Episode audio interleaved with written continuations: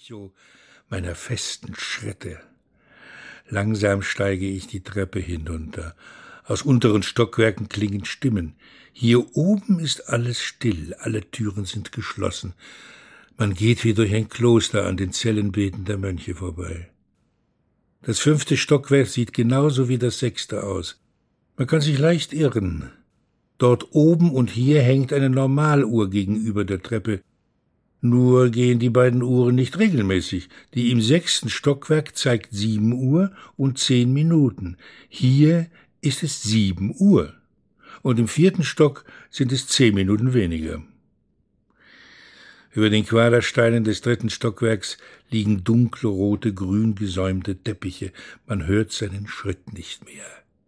Die Zimmernummern sind nicht an die Türe gemalt, sondern auf ovalen Porzellantäfelchen angebracht. Ein Mädchen kommt mit einem Staubwedel und einem Papierkorb. Hier scheint man mehr auf Sauberkeit zu achten. Hier wohnen die Reichen. Und Caligulopoulos, der Schlaue, lässt absichtlich die Uhren zurückgehen, weil die Reichen Zeit haben. Im Hochparterre standen zwei Flügel einer Tür weit offen.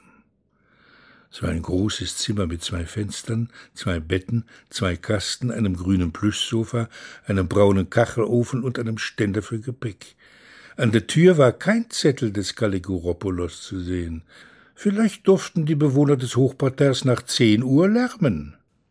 Ihnen haftete man vielleicht für abhanden gekommene Schmuckstücke. Oder wussten sie bereits von den Tresors? Oder sagte es ihnen Caligulopoulos persönlich? Aus einem benachbarten Zimmer rauschte eine Frau heraus, parfümiert und in einer grauen Federboa. Das ist eine Dame, sage ich mir, und gehe hart hinter ihr die wenigen Stufen hinunter, ihre kleinen Lackstiefelchen fröhlich betrachtend. Die Dame hält sich eine Weile beim Portier auf. Ich gelange mit ihr gleichzeitig zur Tür. Der Portier grüßt. Mir schmeichelt es, dass der Portier mich vielleicht für den Begleiter der reichen Dame hält. Ich beschloss, weil ich keine Richtung wusste, hinter der Dame einherzugehen. Sie bog aus dem engen Gässchen, in dem das Hotel stand, rechts ab. Da weitete sich der Marktplatz. Es musste Markttag gewesen sein. Heu und Häcksel lagen verstreut auf dem Pflaster. Man schloss gerade die Läden.